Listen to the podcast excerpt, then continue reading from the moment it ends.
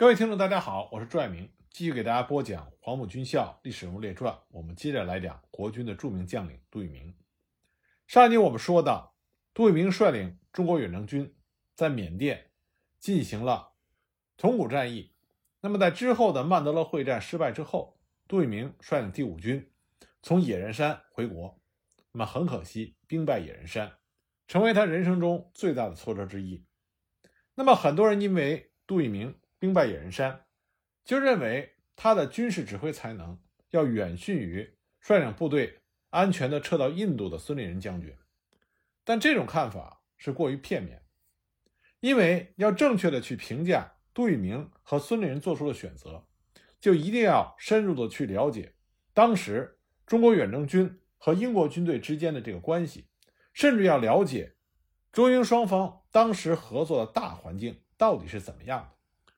关于中国远征军赴缅作战，我们要确定一个事实，那就是是中国的军队去帮助英国的军队，在英国的殖民地缅甸对抗入侵的日军。当然，中国远征军出征的目的，其中之一呢，是为了保住中国的国际交通线。但从作战事实来讲，中国远征军也的的确确是帮了英军很大的忙。但是，在这个帮人者和被帮者之间，他们的关系并不融洽。为什么这么说呢？因为被帮助的人，也就是英军，他并没有因为被中国人帮助而对中国人万般感激。恰恰相反，英国的这些将领仍然是看不起中国军队。那么，从帮人者角度来说，我们不要忘了，黄埔军校出身的杜聿明和其他的黄埔军校学生。当时他们刚刚走出军校大门，投身革命洪流的第一次重要的历史事件，就是省港大罢工，而且在支援省港大罢工的过程中，还爆发了杀鸡惨案。而在杀鸡惨案中，出师未捷身先死，壮烈殉国的，恰恰是杜聿明他们的军校同窗，而凶手正是香港的英军部队。另外，我们不要忘了，黄埔军校北伐的时候所唱的那首歌曲里，就有“打倒列强，打倒列强”。在大时代的年轻人心中，中国的屈辱史就是从1840年的鸦片战争开始的。那么，鸦片战争，我们中国的对手是谁呢？就是大英帝国。为了对抗共同的敌人，我们中国军人暂时将以前的恩怨放置一边。走出国门来帮助你们大英帝国的军队，可是没想到你们居然看不起我们。那么在这样的情况下，双方的关系可想而知，可以说非常的恶劣。这对于中国远征军在缅甸的失利有着非常大的影响。那我们来看看当时的大环境到底是怎么样的。英国对中国并不友善，单单是要入缅支援作战。国军就因为英国对中国不友善，耽误了好几个月，结果导致先机尽失。一九四一年十二月七日，日军偷袭珍珠港，那么同一天呢，日军也空袭了西方盟国位于南太平洋上所有的军事基地，盟军损失惨重，因此丧失了战争的主动权。十二月八日，美国对日本宣战，日本也在稍后才正式向美国宣战。同一天，英国、荷兰也对日本宣战。九日，经历了四年抗战的中国也正式对日本宣战，并公开对外发表了文告，废除与日本之间的一切条约、协定、合同等等。这当然包括了1895年中日两国所签订的《马关条约》，这也是中国政府第一次正式对外宣布要收回《马关条约》中所割让的台湾与澎湖。十日。中国也对德国、意大利两国宣战。十一日，德国、意大利向美国宣战，至此，第二次世界大战进入到新的阶段。十二月二十三日，中国、美国、英国三国的联合军事会议在重庆曾家岩蒋介石的官邸举行。但是会议开始，英国就因为旧日大英帝国的优越感，与中国发生了严重的争执。当时担任。驻印度总司令的阿奇博尔德·魏弗尔伯爵蛮横地表示，他要把美国根据租借法案运到缅甸的所有物资，通通占为己有，其中也包括了美国预备支援中国的空军志愿军全部的战机。同时，魏福尔还傲慢地说：“若是让中国军队进入缅甸，那是英国的耻辱。”因此，会后中英两国虽然签订了中英共同防御滇缅路的协定，成立了中英军事同盟。但英国拒绝中国派兵进入缅甸，协助英军对日作战。为了保护中国西南边陲的安危和支援英军保卫缅甸和维持中国最后的国际运输线的畅通，罗斯福总统亲自出面与英国协调。两国元首终于在1941年12月22日至1942年1月14日，在美国首都华盛顿举行了著名的。阿卡迪亚会议，会中除先确认了先欧后亚的战略之外，罗斯福总统也明确地指出，盟军在亚洲的战略就是要保住缅甸、印度，这样不但可以阻止日军攻入印度洋，将日本困在亚洲，还能避免日本与德意等轴心国家的军队在伊朗首都德黑兰会师。为此，美国在没有征得中国同意下。径直就将缅甸、泰国、法属越南、印度从盟军的东南亚战区划出来，与中国战区合并，称为中缅印战区，由蒋介石出任战区的最高总司令。在会议举行的同时，自1942年1月9日，英印军第十七师抵达了仰光，担任缅南之作战任务。印度步兵第四十六、四十八两个旅。澳洲六十三旅以及英国装甲兵第七旅也陆续到达了缅甸。这个时候，英国驻缅甸的总兵力约四万人，战车一百五十辆，飞机六十架。但直到二月十五日，日军山下奉文的第二十五军攻下位于马来半岛尾端的新加坡之后，这时候慌了手脚的英国才不得不向中国求援。而且急切地要求中国派出更多的军队来缅甸支援英军作战。国民政府在一九四二年二月二十五日紧急派遣当时仅有的两个战略预备队，也就是杜聿明的第五军辖九十六师、新二十二师和二百师，新兵训练处黄翔，二百师直属装甲第幺四九团，汽车、炮兵、工兵等辎重部队，补充兵第一团、第二团。由滇西进入到缅甸，向缅甸之仰光方向前进。那么，另外一支部队呢？是甘立初的第六军，辖五十五师、九十三师、四十九师和一个辎重兵团，由昆明经宝山从泰缅边境前进。蒋介石原来是任命卫立煌为远征军司令，但是卫立煌并没有到任，所以暂由杜聿明指挥，进入缅甸，协同英缅军与日本作战。不久之后，国府再下令将远征军交给罗卓英指挥。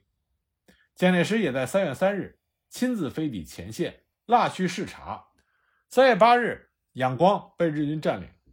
史迪威将军在十一日抵达缅甸。二十一日，蒋介石正式任命史迪威为中国战区参谋长，全权指挥中国远征军。但这个时候，国军主力仍然被困在缅北，驻缅英军却已经陷入到混乱。缅甸的局势逐渐失控。那么，当时缅甸局势中还有一个被很多人忽略的因素，这就是缅甸是英国的殖民地。那么，英国在缅甸的统治并不得人心。我们都知道，日本在二次世界大战中，他打出的是要解放亚洲的旗帜，因此呢，日本在缅甸就得到了许多当地缅甸人的欢迎。比如说，最近比较出名的昂山素季的父亲。当年就是帮助日本的第五纵队，所以国军入缅除了要对付日军之外，还要提防缅甸游击队的攻击。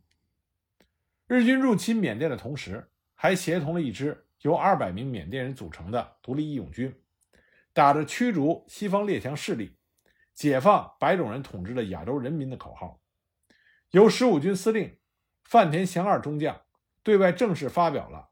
昭告亲爱的缅甸一千六百万人民的声明，在这份声明中，范田祥二说：“日本军进攻的目的在于驱逐一个世纪不断压榨缅甸人的英国势力，并协助缅甸人民达到长年以来所引颈期盼的独立。为了亚细亚永远的和平，从今天起一同携手合作。那么，早在一月，日本首相东条英机在东京帝国会议发表演讲的时候，就特别的向缅甸人民喊话。他说：“日军进攻缅甸的目的是扫除英国势力，解放缅甸民众，支援其独立的夙愿。结果，日军只花了六个月的时间，就在独立义勇军的协助下，完成了占领缅甸的作战任务。那么，本来在外部形势上，对于中英联手抗敌就有很多不利因素。那么，英军自身也没有把这种合作认真来对待。英军从一开始就把国军。”当成了后退的掩护部队，所以使得国军在所有的战场都会因为侧翼被日军的突破而败退。这从最开始的铜鼓之战，到后来放弃平满纳作战，都是因为英军提前开始往后撤所导致。在铜鼓之战的时候，负责防守西线普罗姆的英军不战而逃，使得二百师遭到五十五师团。与前来增援并且擅长丛林战的第五十六师团，总兵力超过五万日军的双面夹击。为了避免全军覆没，杜聿明在请示完蒋介石之后，绕过了史迪威，而径直下令二百师于三月二十九日在新二十二师的接应掩护下，从铜鼓以东撤离，沿着色当河东岸到达了叶大西集结。车辆经毛旗公路归还，待主力撤出铜鼓后。将色当河大桥炸毁，历时十二天的铜鼓之战以国军的主动撤离、日军占领一座空城而作为结束。那么，早在二百师在三月底退出铜鼓之后，平满纳就成为了盟军抵抗日军北犯的战略要地。杜聿明因此制定了平满纳作战计划。国军的计划是由第五军主力将日军主力五十五师团吸引到平满纳附近的山地。而后，驻守缅东的第六军、西路的英军向平满纳靠近，形成口袋合围的态势，一举歼灭日军主力，进而收复铜鼓乃至仰光。计划明确，应在四月十五日前结束作战。其中负责欺敌并且吸引日军的，是由廖耀湘率领的新二十二师。他们利用斯瓦至平满纳多为隘路的地理条件。各部交替掩护，经过两周不断的战斗，逐步的将日军的主力吸引到第五军主力在平满纳的口袋设伏区。但负责掩护中国远征军右翼、驻防于伊洛瓦底江一带的英缅军，则早已丧失了斗志。四月十七日，只跟日军第三十三师团一接触，就溃散而后撤。再加上原来驻于曼德勒的预备队。新三十八师两个团被史迪威给调到了仁安羌，解救被围的英军，只剩幺幺四团留住曼德勒，这就造成了没有足够的兵力可以填补缺口，这使得平板纳地区的中国远征军的右翼完全暴露给了日军。同样负责左翼的暂编五十五师，因为防线过长，以营连为单位分散配置在毛奇、保拉克、南帕等地。这就遭到了日军第五十六师团的冲散。如此一来，在中路平满纳准备会战的远征军第五军，不仅左右两翼都处于没有掩护，还有可能被日军截断后路、包围歼灭的危险。最后，罗卓英只能在四月十八日凌晨正式下令放弃平满纳会战。当时英军的合作态度极为恶劣，甚至在从曼德勒撤退的时候。英军也完全不联系位于曼德勒大桥以东的国军一同撤退，直到国军察觉大桥被炸毁之后，英军早已走远，国军则只能沿着河岸大道撤退。那么，英军这种极其恶劣的合作态度，也造成蒋介石认为，国军如果当时退入印度的话，就会遭到英国的刁难，所以他主张部队退回中国。那么这点后来。在孙立人将军率领新三十八师撤入印度之初，也已经得到了证明。英军当时本来是要将新三十八师缴械，然后以难民的身份入境。要不是曾在仁安羌被孙立人将军解救的英军将领出面，孙立人将军当时就有可能下令部队开火还击。孙立人率部撤到印度，这也是不得已的决定，因为他的退路已经遭到日军的占领，他只有去印度这一条路。那么，新三十八师是唯一一个保持了完整建制、从缅甸战场上撤退的中国师。不过，当时英国人并不欢迎这支曾经救过他们的中国英雄。在新三十八师安全抵达印度英帕尔的时候，当地的英军最高司令欧文就下令说：“按照国际法，孙将军的部队必须脱帽缴械，方能进入印度。”那么，他的上司亚历山大将军。不但支持欧文的做法，更加公开的指责中国人是一群寄生虫，想靠着英国吃饱喝足。据说孙立人当时听见之后，顿时勃然大怒，怒斥他们说：“想当初你们为难的时候，是我们解救了你们，现在你们却恩将仇报。”所以孙立人当时就下令全师做好战斗准备，如果不让进去，就用武力打进去。最后是当时印度英军总司令。维维尔出面，这才让新三十八师能够全副武装地进入到英帕尔休整。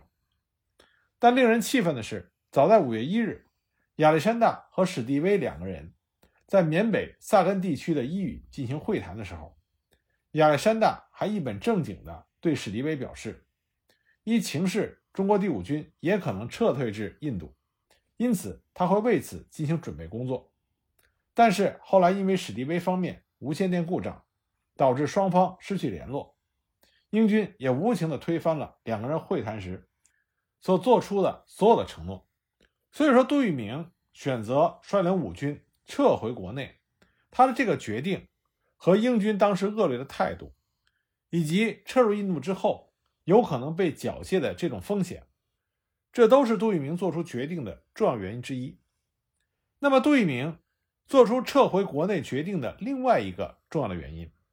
就是他和史迪威的关系。史迪威是缅甸战场上盟军所有部队的最高指挥官，杜聿明是中国远征军实际上的最高军事指挥官。他们两个人之间的私人关系，决定了中国远征军的命运。这两个人之间很难说清楚谁对谁错，但是他们之间的关系非常恶劣。那么这种恶劣的关系呢，导致了中国远征军的悲剧。那么杜聿明和史迪威之间的关系为什么这么差呢？那么来具体的给大家讲一讲。在中国远征军进入缅甸的时候，蒋介石曾经飞到了腊戌进行视察，在那里他召见了戴安澜，后来又召见了杜聿明，见了英国缅甸总督史密斯和英军统帅维维尔。那么同时呢，他也见到了史迪威，史迪威专门从印度。飞来腊戌，觐见了蒋介石。当时史迪威对蒋介石说：“只有发动攻势，才能拯救缅甸。”这和蒋介石不谋而合，所以两个人的初次相谈还是非常融洽的。不过，杜聿明对史迪威的印象并不好。据当事人回忆，杜聿明当时曾经向林蔚发泄他心中的不满。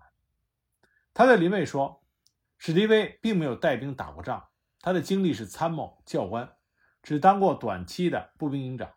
一九三九年还是一名上校武官，只因为和马歇尔的私人关系好，才当上了将军，而且在两年内连升三级，成为了中将。美国人只是科学技术比较发达，经济实力比较强大，他们军队的战斗能量、军官的战术修养和指挥艺术，并不比我们高明。缅甸这一仗非常重要，用他这样一个没有实战经验的人。来指挥我们的中国远征军，同诡计多端的日军作战，未免过于轻率。须知我们只有这点老本。一九四二年三月十三日，商震、林蔚向杜聿明宣布成立中国远征军长官部，任命卫立煌为长官，由杜聿明代理，并规定必须绝对服从史迪威参谋长。杜聿明再次表示反对。其实直到这个时候，他和史迪威还没有见过面。只是从史迪威的个人经历以及道听途说对史迪威产生的印象，这当然带有一定的主观片面性。不过，史迪威对杜聿明的印象却很好。尽管他从来没有见过杜聿明。他仔细研究了杜聿明的履历材料，他对于杜聿明在古北口抗战、昆仑关大捷中的表现都如数家珍，甚至还知道杜聿明亲自下连当兵、修车、开车、开车床、制造工具这些事迹。他认为杜聿明是一位很会练兵、带兵和用兵的优秀将领，对杜聿明有很好的印象。他对他身边的人说：“作为一名优秀的指挥官，首先应该学会士兵的本领，知兵、亲兵、爱兵，同士兵打成一片，在士兵的心中有威望、有感情。一个好将军，首先应该是一个好班长、好排长、好连长。杜聿明就是这样的好将军。”三月十二日，史迪威、商震、林蔚和亚历山大在英军总部举行了缅甸战区盟军的首次会议。在会后呢，商震、林蔚告知史迪威，蒋介石已经颁令设立了中国远征军第一路司令部，任命卫立煌为长官，杜聿明为副长官，代行卫立煌的职权，并且绝对服从史迪威参谋长的指挥。他们两个人将于三月十三日赴漂背，向杜聿明宣布上项命令。史迪威决定由参谋长格鲁伯准将随商震、林蔚二人前往漂背。向杜聿明致贺，并且建立通讯关系。那么，三月十三日，已经驻扎在飘背的第五军军部和直属部队约一万多人齐聚军营大操场，先举行了阅兵式，然后由商震宣读蒋介石的命令，宣告中国远征军正式成立，和杜聿明就任代长官一职。林蔚和格鲁伯分别的致辞祝贺，杜聿明兴高采烈的致答词。保证不负国人重托和领袖的信任，协同英军痛歼日军，在缅甸再创昆仑关市的大捷，扬我国威，振奋盟国的民心士气。但是杜聿明私下仍然在商震和林蔚二人的面前表示他对史迪威指挥中国远征军一事的反感。经过商震、林蔚的耐心开导之后，杜聿明有所领悟，并且恳切地表示绝对服从史迪威。三月十四日傍晚，史迪威得知杜聿明要到他的驻地和他会谈，非常的高兴。所以，当杜聿明来的时候，史迪威带着格鲁伯到门前等候。车门一开，史迪威就迎上去，热情的和杜聿明握手，就像久别重逢的老友一样。两个人有说有笑，并肩来到了作战室。当时，杜聿明看到作战室里。挂的十万分之一、二十万分之一和一百万分之一的地图都很详细。那么他马上招来自己的手下，问为什么远征军长官部和部队都没有这种新版的地图。那么当杜聿明向史迪威诉说他和他的部队所用的地图陈旧不详而愤愤苦恼的时候，史迪威立刻命令英军发给中国远征军各级单位各种新版的地图。杜聿明当时高兴地连声向史迪威致谢。史迪威说：“我作为中国远征军的总指挥，连他们必须的地图都不曾准备妥当，我对此不能不深感愧疚。”在这之后，杜聿明向史迪威陈述了铜鼓作战计划的想法，并且指出，攻势作战、各个击破、包围歼敌的战术，应该成为中英联军在缅甸打败日军的首选方针。史迪威听了之后。大声的赞同，并且对杜聿明说：“杜将军，你我二人虽然是初次见面，但是一见如故。你刚才讲的铜鼓攻势计划和我想在了一起，这真是不谋而合。”同时，史迪威还保证要催促英军尽快的帮助中国远征军全部入缅。那么这次会谈非常的圆满，可以说皆大欢喜。在送走杜聿明之后，史迪威说：“杜聿明不错。”很有远见，战术很灵活，有进攻精神，我们的目标完全一致。他是一位值得信赖的伙伴，看得出中国人是在千方百计的想打赢缅甸这一仗。现在就看英军的行动。随后，史迪威发电报给马歇尔，说合作很顺利，让他等着捷报。三月十五日，史迪威还赶赴铜鼓，视察二百师百余公里防区的主要防御措施。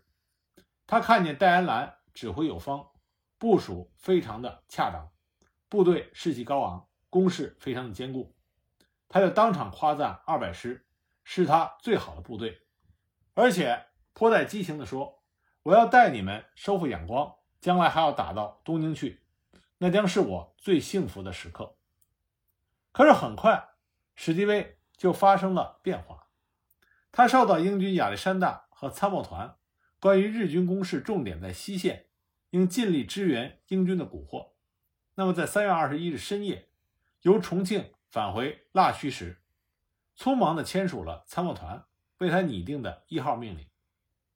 本来根据史迪威和杜聿明两个人之前商定的铜鼓攻势作战计划方案，以及十六日晚史迪威在腊戌参谋团用电话向杜聿明重申其发动铜鼓攻势的决心，应该是由二十二师、九十六师。和暂编五十五三个师自铜鼓东西两翼出击，可是史迪威在二十一日深夜签署的一号命令，却规定由杜聿明指挥军直属部队二百师和暂五十五师主力担任铜鼓方面作战，而将二十二师置于东敦之萨斯瓦支援英军，将九十六师置于曼德勒。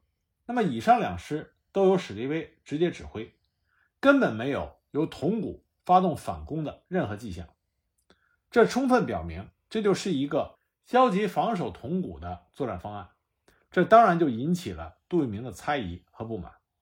不过这个时候，史迪威还是考虑到杜聿明的情绪，所以三月二十二日上午，他专门去见了杜聿明。那么杜聿明自然对一号命令表示了不满。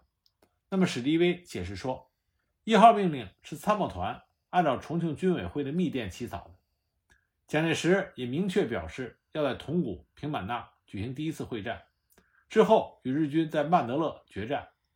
所以呢，史迪威决定让新二十二师、九十六师都归杜聿明指挥，引新二十二师增援铜鼓，九十六师前出平板纳，策应英军和铜鼓的二百师作战。杜聿明听史迪威这么一说，也就释然了。两个人和好如初，不过两个人刚刚修复的关系，很快就因为铜鼓作战而彻底闹翻。那么铜鼓作战到底发生了什么，让史迪威和杜聿明彻底翻脸了呢？那么下一集我再给大家继续的讲。